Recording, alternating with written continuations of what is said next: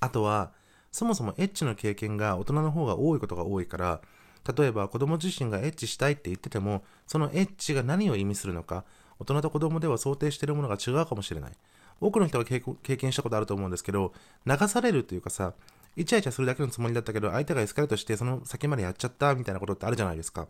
大人だったらその先の部分も、どんなことがあるのか知ってるだろうけど、子供はま年齢にもよるし、個人差もあるけど、どこまで把握しているのか、どこまで同意しているのかってことですよ。大人はそれをちゃんと把握せずにことを進めることができてしまうんですよね。本人も望んでいるからって言いながら。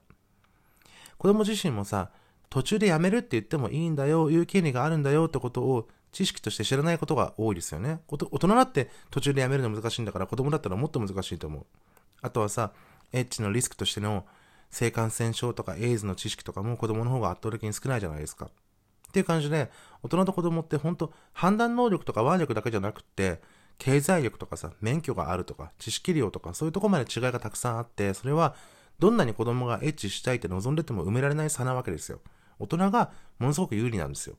子供が途中でやっぱやめたいって思っても、その意思を尊重しないことが大人にはできてしまう。子供がやっぱやめたいって思えるかどうか、その意思を実行しようと思えるかどうかすら、そういう条件によって左右されてしまうから、諦めて最後までやってしまうかもしれない。そういう差が大人と子供にはあるわけです。だから大人は当然自分から誘ってもダメだし、子供から誘われても断らなきゃいけないっていうふうに僕は思ってます。あとさ、昔ゲイの掲示板で、高一です。お金がなくて困ってます。父親が病気になって母親のパートの給料だけで生活してます。サポお願いしますってのを見つけたんですよ。サポってのはサポートの略でお小遣いくださいっていうことです。いわゆる個人売春ですね。で、僕は掲示板ってほとんど眺めるだけで、独特の文面をね、楽しむというか、例えば、のんけで着込んで子持ちパパだけど、喉奥まで侵されたいです？とかさ、そういう風に楽しんでるんですけど、その時は珍しくメールしちゃいました。あのねって。生活に困った時は市役所に行くとこういう支援とかこういう支援とかこういう制度があるから、まずは相談よって。どうしても支援の制度がよくわからないとか、窓口に行くのが不安って場合は、地元の議員さんにまず連絡してみよう。共産党の議員がいたらほぼ確実に市民になって助けてくれるからって。もうさ、絶対返事来ないと思ってたのよ。まずそもそも嘘かもしれないと思ってたしさ、その家庭の事情が。もしかしたら会う大人の罪悪感を事前に払拭するテクニックかもしれないしね。でももし本当に困ってるんだったら、一回会って3000円とか1万円とか、まあ相場に幅はあるけど、もらったところで、何の足しにもなりゃしないじゃない？週に何人にあれば生活の足しになるよって話でさ。だったら市町村の家賃補助の制度とかさ、生活保護とかさ、奨学金とかそういうので、しっかり支援を受けるのが正解じゃんっていうふうに思ってメールしたんだけど、まさかのまさか返事が来まして、ありがとうございます。いただいた情報を詳しく調べてみますって言って言ってきたのよ。ガチだったんだと思ってさ、よかったわメールしてって。まあ、わかんないけどさ、もしかしたら、もしかしたら礼儀正しいだけで、実際はうっせえなって思ってたかもしんないけど、でもまあ、スルーしたら後悔してたと思うので、メールしてよかったと思ってます。そんな感じでさ、もう皆さんお分かりの通り、僕は全然若い男の子と出会う気なんてこれっぽっちもなくてさ、むしろ説教とかしちゃうわけですよ。誘ってくれた若者に。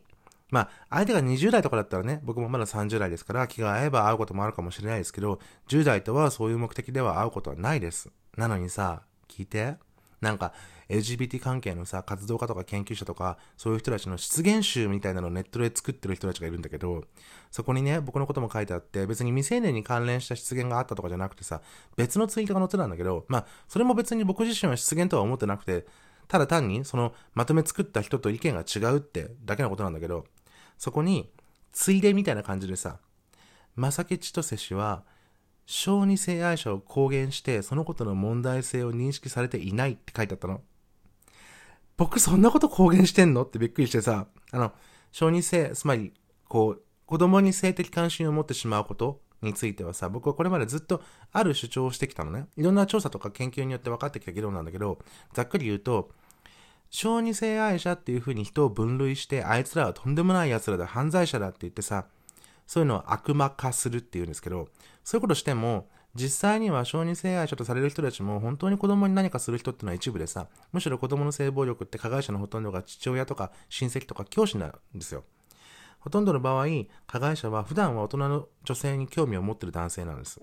だから小児性愛者を悪魔化しても、子供を守るっていう目的に照らすと全然効果的じゃない。それどころか、実態から目をそらしてしまうことでむしろ危険は増してしまうかもよっていう話なんですけど、多分ね、そういう話をブログとかツイッターでこれまで僕がしてきて、してきたからさ、だから僕自身も承認性愛者だろうって思われたんだろうけど、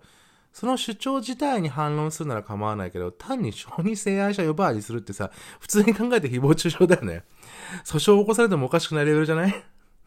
ましてや僕さ、さっきから言ってるように15歳からのお誘い断ったりしてんだよ。まあ、実際に子供とやってるかどうかは承認性愛者であるかとは無関係だから、僕がどんなに10代から誘いを毎日受けて毎日断ったとしても、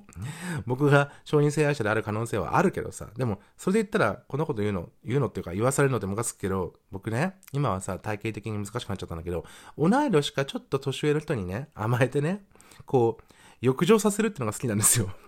だから、無理やり小児性愛っぽい枠組みに入れるなら、どっちかというと僕、小児側じゃね？って思うんですよ。自分が大人側として子供に性的に何かをしたいっていう願望はないんですよ。まあ、そんなのは僕の頭の中のことなので、僕もね、どうだって言えるしさ、何を言っても信じない人は信じないだろうけど、でも、ネットに書き込むならもうちょっと確証を得てからの方がいいんじゃないとは思いますよね。あ、ちなみにこの誹謗中傷について元彼にこの間話したんですけど、そしたらそいつ、私が初太かどうかが問題ね。検証してもらいましょうって、よくわかんないやる気を出してました。おめえアラフォーだろって思ったんですけど、まあ、そんなところも可愛い人でした。以上です。みんな明日も行くよね。